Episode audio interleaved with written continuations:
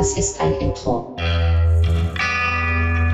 Willkommen zum Cluecast. Wenn ihr mehr Cluewriting erleben wollt, schaut auf unseren Social Media Seiten vorbei und abonniert den Newsletter auf cluewriting.de, um stets auf dem Laufenden zu bleiben. Weitere Informationen zum Projekt gibt es nach der Story. Derweil wünschen wir euch viel Spaß mit der Kurzgeschichte.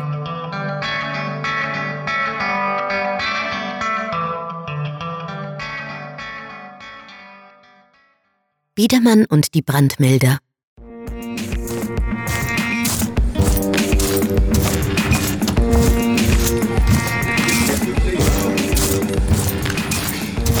Wissen Sie eigentlich, wie gefährlich es ist, sich nicht an die Feuerschutzbestimmungen zu halten? Blaffte der Inspektor mit hinter dem Rücken verschränkten Händen. Wieso stand der Typ nur so da? fragte sich Biedermann und sah sich hilfesuchend im Büro um. Niemand außer ihm war in der Nähe, um ein Stück des Zorns des feuerpolizeilichen Hühnen abzubekommen. All ihre Brandmelder sind defekt. Aus manchen wurden gar die Batterien entfernt. Was für eine Nachlässigkeit! Biedermann, seines Zeichens Abteilungsleiter und damit ein naheliegendes Ziel für das Wüten des Inspektors, musterte roten Kopfes den grauen Spannteppich, der schon bessere Zeiten gesehen hatte. Der Kaffeefleck unter seinem Schreibtisch war wirklich hässlich. Er hatte Hören Sie mir überhaupt zu? empörte sich der Fremde mit der unglaublichen Macht, Feuer zu verhindern. Biedermanns Kopf schoss in eine aufrechte Position. Er straffte die Schultern wie ein ertappter Schuljunge. Stammelnd entgegnete er, Nein, ich meine ja, Feuer ist schlecht. Spätestens jetzt wäre er am liebsten im Boden versunken, Kaffeefleck hin oder her. Dieser Mann schafft es, ihn in ein völlig neues Universum der Scham zu transportieren, ohne mit der Wimper zu zucken. Der Inspektor kniff die Lippen zusammen, während er offensichtlich angestrengt nachdachte. Warum sollte jemand die Batterien aus den Brandmeldern entfernen? Ich habe keine Ahnung, konterte er trotzig, ehe er ergänzte. Vielleicht hat sie eine in seinen Taschenrechner gemacht oder in ein anderes Gerät. Er war ein Büroangestellter, nicht der Hauswart. Also war es ein leichtes Unwissenheit über die Brandschutzanlage vorzuschützen.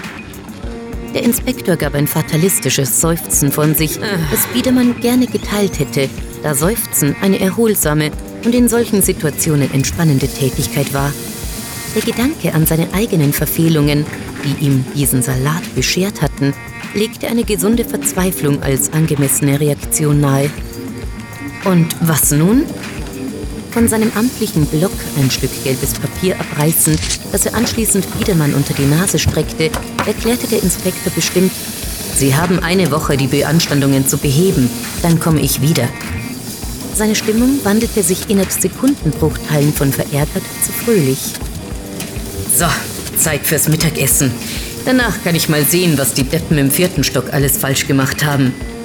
Nach einem überschwänglichen Abschied zottelte der eben erst selbst einer Brandgefahr gleichende Kerl der Feuerpolizei von dannen, einen sichtlich entnervten Biedermann zurücklassend.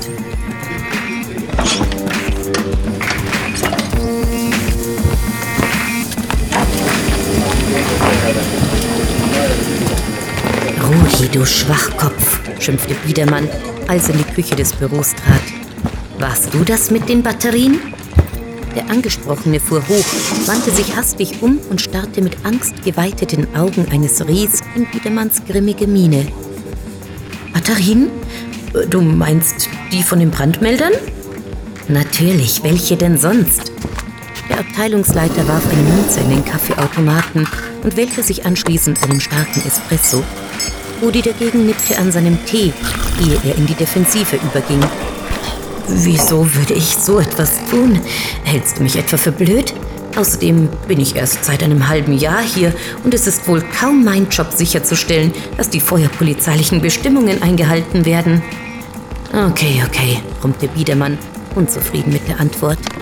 So gerne hätte er den Schuldigen gefunden. Weißt du denn, wessen Job es ist?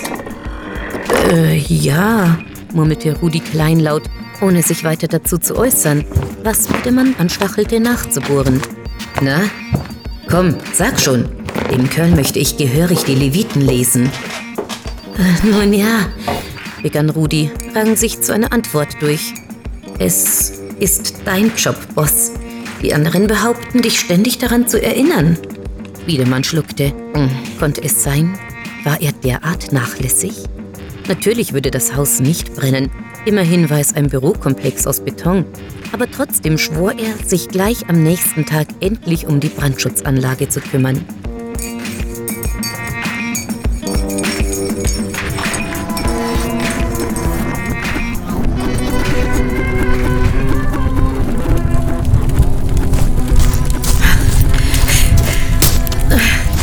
Der Rauch brannte ihnen Hals und Schleimhäuten. Das Geflacker der Flammen erschwerte die Orientierung. Wiedermann, innig seine Überstunden verfluchend, stolperte durch den Gang in das Großraumbüro, um einen Weg nach draußen zu finden. Seine Anzugsschuhe streiften über den grauen Teppich, der bereits an mehreren Stellen zu glühen begonnen hatte. Wenigstens beseitigte das auch den Kaffeefleck, dachte sich Wiedemann trocken. Wieso hatte er nie auf die unzähligen Warnungen gehört, dass er die Brandmeldeanlage selbst regelmäßig prüfen müsse. Er kannte den Aufbau des Gebäudes nach Jahren auswendig, wusste, wo der Notausgang war. Er musste es nur einmal quer durch den großen Raum schaffen, dann wäre er im Treppenhaus, wo er sich kaum verlaufen konnte. Er zwang sich ruhig zu bleiben und genau hinzusehen, um sich eine bessere Übersicht zu verschaffen. Er müsste ganz entgegen seiner Instinkte an dem Ort vorbeigehen, wo die Flammen am größten waren. Geh weiter. Du schaffst das, heuchte er sich selbst Mut zu, ehe er von seinem Adrenalinrausch getrieben losrannte. Seine Füße fühlten sich bei jeder Berührung des Bodens warm an. Der Rauch quälte seine Atemwege und die Ungewissheit, ob er es schaffen würde, marterte ihn. Ein Schritt, der nächste, immer weiter. Er zwang sich an nichts anderes als seine Bewegungen, sein Ziel zu lenken. Er tauchte sie vor ihm auf, die rettende Tür. Er streckte die Hand aus und schrie gepeinigt auf, als das heiße Metall seine Haut verbrannte. Das darf doch nicht wahr sein, flüsterte Biedermann erschöpft gegen den Drang ankämpfend, sich einfach hinzulegen und aufzugeben. Es gab keinen Ausweg. Erst als er die Stimmen auf der anderen Seite der Tür hören konnte, kehrte die Hoffnung wieder und er schrie so laut er konnte. Hilfe! Hilfe! Helfen Sie mir!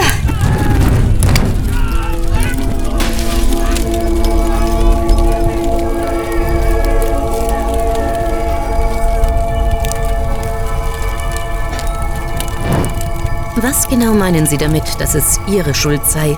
erkundigte sich der Sanitäter, der dem angesenkten Biedermann eine Decke um den Oberkörper gelegt hatte.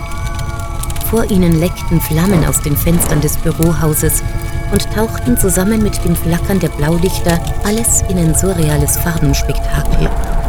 Die Brandmelder, entgegnete Biedermann wie gelähmt. Ich habe mich nicht um die Brandmelder gekümmert. Ich wollte es gleich morgen früh tun. Das ist jetzt unwichtig, ermahnte der Sanitäter, der seit einigen Minuten erfolglos versuchte, Biedermann dazu zu bewegen, in den Krankenwagen zu steigen. Sie müssen sich wirklich untersuchen lassen. Widerwillig gab der Büroangestellte nach und kraxelte in den Wagen. Das Letzte, was er hörte, bevor der Sanitäter die Tür hinter ihm zuschlug, war der Ruf eines Feuerwehrmanns. Wir haben eine Leiche gefunden.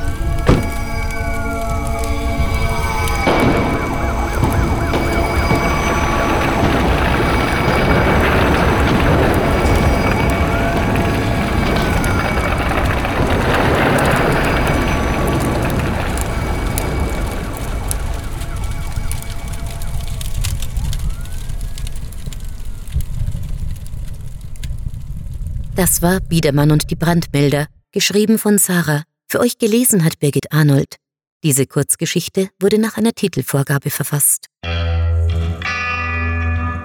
Wir hoffen, die heutige Hörgeschichte hat euch unterhalten und würden uns freuen, wenn ihr noch ein wenig bei uns bleibt, damit wir euch mehr über ClueWriting erzählen können. Wir wissen, dass ihr den Cluecast überall hört. Auch da, wo eine App praktischer ist als ein Browser. Darum findet ihr unsere Hörgeschichten nicht nur auf unserer Website, sondern ebenso in praktischen Playlists auf iTunes, Stitcher, TuneIn und YouTube. wo wir euren Besuch und einen Klick auf Subscribe händeklatschend feiern. Bei uns kommen ebenfalls Schreiberlinge auf ihre Kosten. Einerseits gibt es bei uns megalotastische Mitmachaktionen wie die ClueWriting Challenges und andererseits ist es äußerst lohnenswert, sich unseren Dank zu sichern. Wir möchten uns megalotastisch bei unseren Patreon-Fans bedanken, die sich für unsere Arbeit und euer Literaturvergnügen einsetzen. Möchtet ihr hier namentlich verewigt oder als Gastautor eingeladen werden? Habt ihr Lust auf exklusive Kurzgeschichten und viele Überraschungen aus dem Hause ClueWriting?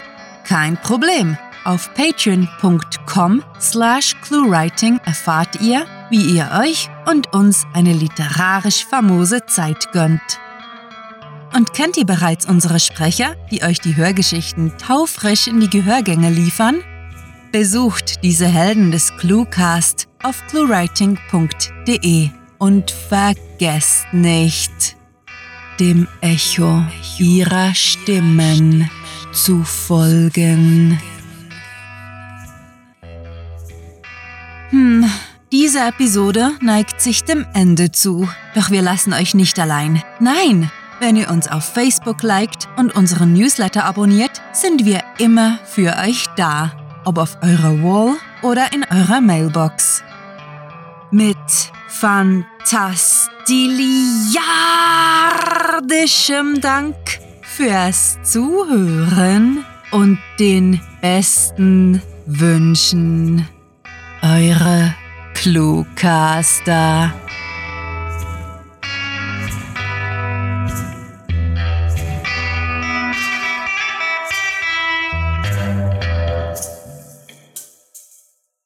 Das ist ein Outro. Der Cluecast ist eine Produktion der Literaturplattform ClueWriting.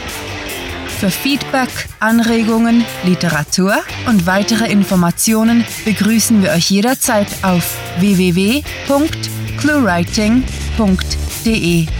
Grandiotastischen Dank.